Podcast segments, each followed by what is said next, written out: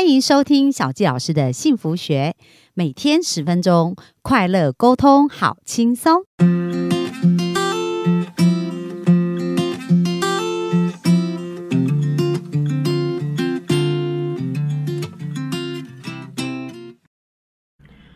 欢迎收听小教师的幸福学。那非常开心，本周又在空中跟大家见面。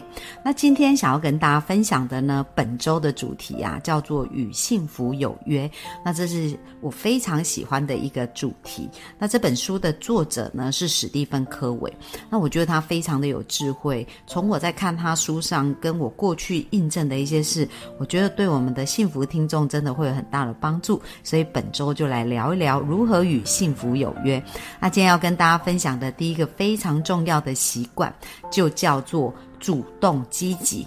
那这里面呢，他曾经有讲到一段话，我觉得讲的非常非常的棒。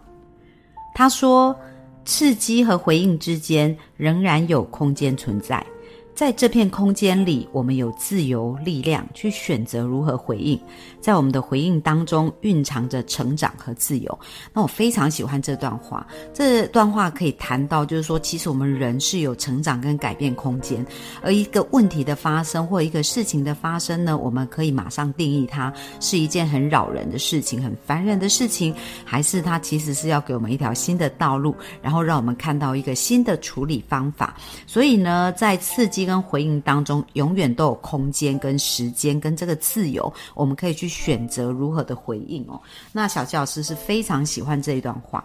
那如何做到这个刺激跟回应当中，创造出好的呃反应跟空间呢？那其实这个就要运用到主动积极的法则。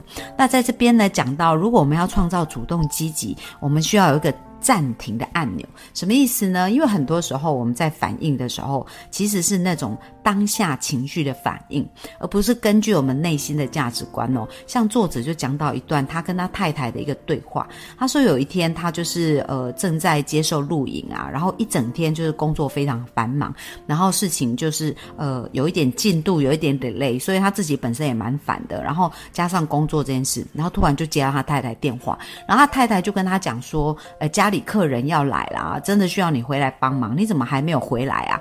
那因为太太就是也是非非常急嘛，所以当然讲话的语气也没有很好。那这时候这个先生也当然觉得不舒服，因为他的工作也还没有做好，所以他就回他说：“那这个邀邀朋友是你自己邀的啊，那你自己就要负责任啊，干嘛现在这样打电话催促我？”然后电话就挂了。那挂了以后，他就呃完成他的工作，回家的途中，他开始诶，在这段时间有一段净空嘛，就。是按钮，呃，暂停键。的时间开始，然后他就开始在想说，刚刚自己对太太的这一番对话的感觉哦，他发现他其实只是当下的不舒服的情绪，因为他自己本身在工作还有压力一些事情也是蛮忙的，他没有考虑到太太的感受，就是太太她可能这时候是需要呃家人的支持跟家人的谅解，而不是呃去告诉他说那是你自己要的客人，你自己想办法解决，所以他觉得对太太。的做法呢，跟那个需要再做调整，就是我们刚刚讲的，就是我们的刺激跟回应当中，我们是有更多的空间可以去做好的调整，所以他就决定他回家的时候跟他太太道歉，然后呢。呃，去重新跟他太太表达他对这件事情的感受，而不是用原来的那个感觉。那当然，后来回去呢，他就呃透过这样子，他内心内心的价值观，就是他是爱他的太太，爱他的家人。只是当时呢，他的情绪做错误的表达，所以他回去跟他太太道歉，然后呢，也希望他太太能够原谅他，然后他就主动积极，赶快再帮。太太去完成一些应该完成的事情。好，那我们知道，其实很多人会说，呃，相爱容易相处难。那很多时候呢，我们会以为自己呢做得很好，我也没有不对，他也没有不对，所以很多人在家里会想要讲理，就是到底道理是什么，然后觉得把道理争赢了就是赢了。可是有没有发现，很多离婚的夫妻，或者很多呃亲子关系破裂的家庭，都是因为他们在讲道理，在争道理。而在这个争论的过程当中，连接了很多负面跟痛苦的情绪，导致于他们彼此的关系变得越来越远。那我们要想，呃，我们为什么要成立家庭？然后我们对我们的孩子，对我们的另外一半，到底对我们的家人，是内在内心深处真正的价值观是什么？对他们，因为。小齐老师在咨询的过程当中哦，有发现很多人呢，他们可能跟父母的互动关系没有那么好，但是但是很重要，就是他们还是非常非常的重视他们家人，然后有一些为了孩子的事情就是非常的困扰。可是不管孩子怎么样，他们还是深爱孩子。那明明内在我们真正的价值观是爱，可是我们当下情绪表达出来却完全不符合这个价值观。那其实这当中就存在着成长跟改变跟学。习的一个空间。那如果我们的人生呢，一开始就是完美，没有什么好学习，那其实人生也不有不有趣嘛。就是我们之前常常讲，在打电动玩具过关的感觉。所以，当我们发现哇，关卡出现，那我们应该很开心，暂停一下，想想，诶，这个反应。跟回应刺激跟回应之间，我们有没有更好的方法可以来满足我们真正内心的价值观？好，那这边呢也是就在书中就提到一个妈妈的告白哦。那这个妈妈呢，就是她以前就是非常的呃会容易生气，然后就会处罚孩子、责骂孩子，然后呃给孩子一些情绪的勒索。那但是当她学习以后，她发现哇，原来自己在回应。跟刺激之间，刺激还回应之间是有选择，所以他就开始想，那他要怎么去选择呢？那当他开始这样想的时候，他就发现，哇，原来自己的那种。罪恶感、不舒服的感觉，或者是想要掌控孩子，其实都来自于他原生家庭所模仿的剧本。因为呢，他也没学过怎么当好妈妈，然后也不知道怎么做。可是他他在原生家庭，就是父母跟他互动的一个状态，就常常让他感觉到那一些场景发生，就是自己被要求，然后自己呃被情绪勒索，然后或者被责骂，所以他也就呃不喜欢这些事，但是也就学习了这样子一个方法。所以当他对孩子的时候，就常常会有这样子的一个呃做法哦。那当他发现原来他其实。可以暂停，然后想想看怎么做的时候，他就开始调整自己，然后问自己说：那如果我不要用这个方法，我有没有更好的方法去跟孩子沟通跟表达？那因为他有这样的一个察觉跟改变啊，他跟孩子的一个关系就慢慢的改变，然后他承认自己的弱点哦，就是跟孩子讲说：我很抱歉，我不知道如何当一个好妈妈，因为过去我没有学习，然后我用的方式可能都会让你们有所伤。害，但是我也希望说，我可以开始做调整，然后开始呃改变，然后希望可以对你们我们的关系变得更好。那你想，如果你的父母对你讲这一番话，那你会有什么感觉？所以其实关系的改变就在于我们把我们内心的感受真实的表达出来，而且愿意去做调整，愿意来自我的去调整的时候，其实很多的事情就会开始翻转了。那在这边呢，有提到就是说，诶，这位妈妈呢，当她在运用这一种呃主动积极的反应的时候，其实她有发挥了四种她天生拥有的天赋才能哦。第一个就叫做自觉，就是我们要先有呃一个察觉哦，就是我们这样做到底有没有符合我们内在真正想得到的结果？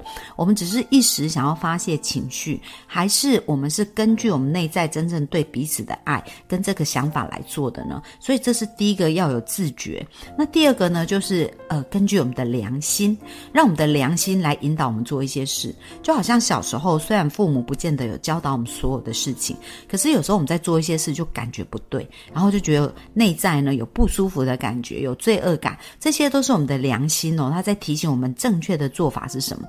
所以我们有时候要听一听内心真正的声音。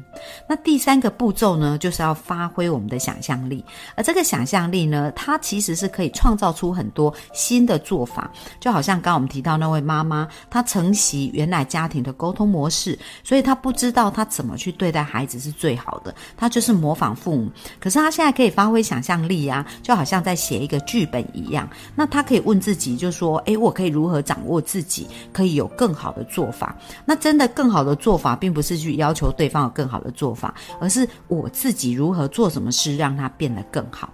那第四点呢，就是我们可以有。有自主选择的权利，我们有自主选择。那自主选择就是不管发生什么事，我们都有选择权，可以去决定我们要怎么做这件事情，而不是我们在一个成长的环境是怎么样，我们就要变成那样，把问题丢在别人身上，丢在父母身上，丢在另一半，丢在孩子身上。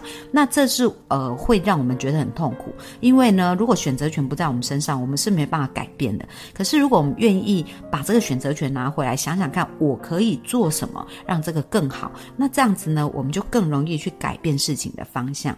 那最后一点，第五点就是发挥幽默感哦，因为在这个练习的过程当中，毕竟我们的惯性已经是几十年，可能是。一辈子的一个习惯了，所以你要马上改变，其实有时候它还是会会回到原来的样子哦。所以在这个时候，当我们遇到自己做的不如预期的时候，一定要发挥我们的幽默感。就像在书中提到，他说，如果我们偏离轨道，那又怎样呢？就修正调整啊。大家知道，当月呃当火箭哦，就是说太空说发射要对准月球的时候去发射，你知道它的准确度哦，一零到一百，它是几趴吗？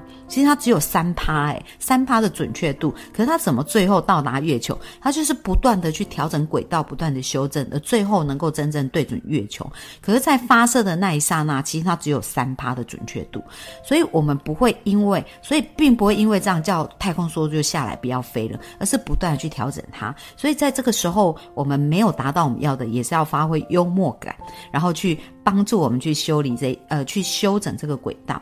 那在主动积极这边呢，也要再提醒大家，就是呢，爱哦，它其实是一个动词，是一个需要有所行动的。所以，如果我们真的这么爱我们的家人、爱我们的孩子、爱我们的另一半的时候，我们要去想，爱不是在我们的脑中的想法，而爱是一个动词哦，是一个行动。但是如果它要变成行动跟动词，有一点切记切记，就是我们不要用我们。喜欢的方式来对待别人，因为我们喜欢的方式不见得是对方喜欢的方式，呃，这就让我想到一个故事啊，就是有一个太太呢。呃，她每一天呐，她的先生非常爱她，然后她的先生呢，就是哦，很喜欢喝柳柳橙汁，所以每次都很认真的在榨柳橙汁。然后榨好以后呢，他想喝的时候，就想说啊，我的太太呢，我这么爱她，我应该把我最爱的东西跟她分享，所以他就拿柳橙汁去给太太喝。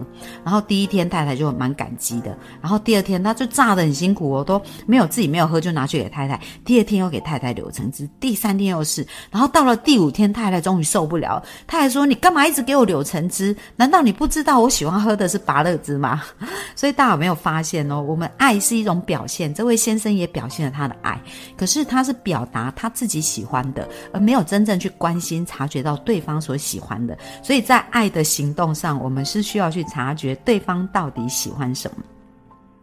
然后最后呢，在这一边想要再跟大家分享两个观念哦，就是说，呃，在主动积极里面呢，我们要去分清楚什么是我们的影响范围，什么是我们的关切范围。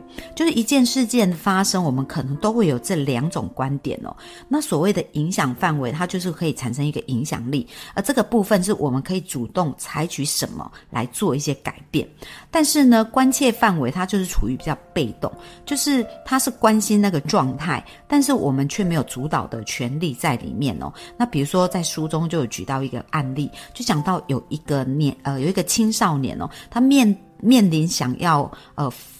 离婚的父母，那我们身为孩子，当然是希望父母的关系很好，所以他就一直很苦恼，就是到底要怎么帮助父母。所以呢，后来这对父母分居的时候啊，在离婚的过程就分居，然后他就各自去找他的爸爸跟妈妈，然后去找爸爸的时候说：“爸爸，你可不可以去求妈妈的原谅，然后能够改变你自己啊，然后能够呃。”把这个婚姻啊，去跟妈妈道歉，然后让这个婚姻可以重新有一个好的的结果。那爸爸当然很生气啊，爸爸就说：“我才不想回去跟他讲这些事情，他又把我的自尊踩在脚底下，我跟他已经是不可能了。”所以呢，他跟爸爸的互动呢，他选择权不在他身上，因为这个选择权在爸爸身上。然后他也去找妈妈，希望妈妈呢也能够调整自己的态度，然后可以去改变自己，然后可以跟爸爸有一个更好的关系。那当然妈妈也是拒绝，他觉得说我已经。改变很多，我已经忍受很多，我再也没办法跟这个人相处。所以这是他在父母当中去做一些事，虽然他很努力去做，可是选择权都不在他手中，因为决定怎么对待彼此是他父母的选择。所以这个孩子呢，这个青少年在做事，他是属于被动式的关切范围。那主动可以怎么样呢？就是有一天，他这个孩子呢，这个青少年就在跟他同学聊天，那他同学就告诉他说：“其实啊，你父母的选择并不是你。”可以掌握的，而且他们的人生也是他们自己的选择。那你唯一能做的，你是一个孩子，你可以做到的是什么？就是你可以爱他们，你可以支持他们，对你的父母各自爱你的父母，去爱他们，去支持他们，让他们觉得在这么难的时间还是有爱跟支持。哦，那当你可以做这样的时候，其实你就是在扩大你的影响范围。因为当你真正爱你的父母，支持你的父母，他们感受到这个爱跟支持，对他们的生命其实是会更有帮助。而且，这也是你自己可以选择你要不要付出，你要付出多少，你要怎么付出，都是你可以选择。所以，大家有没有发现，我们在影响范围跟关切范围这两个事情，常常会是一个呃互相角力的一个过程哦。那我们怎么去发挥我们的影响范围，而减少？在我们的关切范围，那这个是非常重要的。而最后呢，我想要提醒大家，今天呢，我们在分享这个主动积极里面呢，很重要就是我们的内在要有一个价值观的蓝图，就是我们要先知道说，在家庭的关系、亲密的关系当中，我们真正想要得到的结果是什么？它是一个什么样的图像跟蓝图哦？就好像小纪老师呢，当时在想结婚的时候，就希望我们的夫妻关系可以有很好的沟通，然后我们可以像好朋友。一样不断的聊天，然后呢，我们呃能够用自己。就是小纪老师一直有一个呃内在的非常重要的价值观，就是我希望别人怎样待我，我就先怎样待人。所以当我不喜欢别人那样对我，我也不要那样对别人。所以在我跟我先生的互动过程当中，我也是一直秉持这样的原则，就是我希望他怎么对我，我就会先和善的对他。比如说我不希望他对我很凶的讲话，那我也会努力去调整自己，是可以好好的跟他沟通。那我不喜欢呃别人就是强迫我，所以我对他我也会给他很多开放跟。自由。所以呢，这就是我们在生命当中，我们要先了解我们的内在真正的价值观。而第二个就是，当我们在回应跟刺激的过程当中，我们要按下暂停键，然后去思考，我们现在根据我们的价值观，什么是更好的选择，而不是根据我们的情绪来做当下的一个回应。而最后，我们可以开始去思考，就是我们如何去扩大我们的影响范围，让我们的主动积极可以放在自己身上，然后透过我们主动积极的选择。去帮助周围的事情变得更好，而不是把这个呃选把关切范围扩大。而关切范围就是我们没有选择做出什么的权利，而是期待别人做出什么样的一个事情跟选择的这种希望哦。那这就是一种被动跟关切的一个范围。那今天呢分享希望对大家有帮助。那最后要给大家一个功课哦，就是我们呢。在刺激跟回应当中，可以如何有一个更好的选择？所以大家今天呢，可以想出一个呃自己经常在面对的一个情绪的反应，然后来想想看，如果这个事情我要按下暂停键，我可以用什么更好的方式来做出回应？那下一次呢，就练习开始做这个回应。那希望大家也可以认真的想想这个功课，然后把这个功课运用在你往后的生命当中。那我相信，如果你养成一个新的惯性，生命会非常的不一样哦。那小纪老师呢，在最后的节目呢，有一个小小的礼物要送给大家。那希望大家能够听到最后这个部分，然后也希望这一份礼物可以带给我们更多的人幸福跟美好的生活。那我们今天的分享就到这边，谢谢大家，拜拜。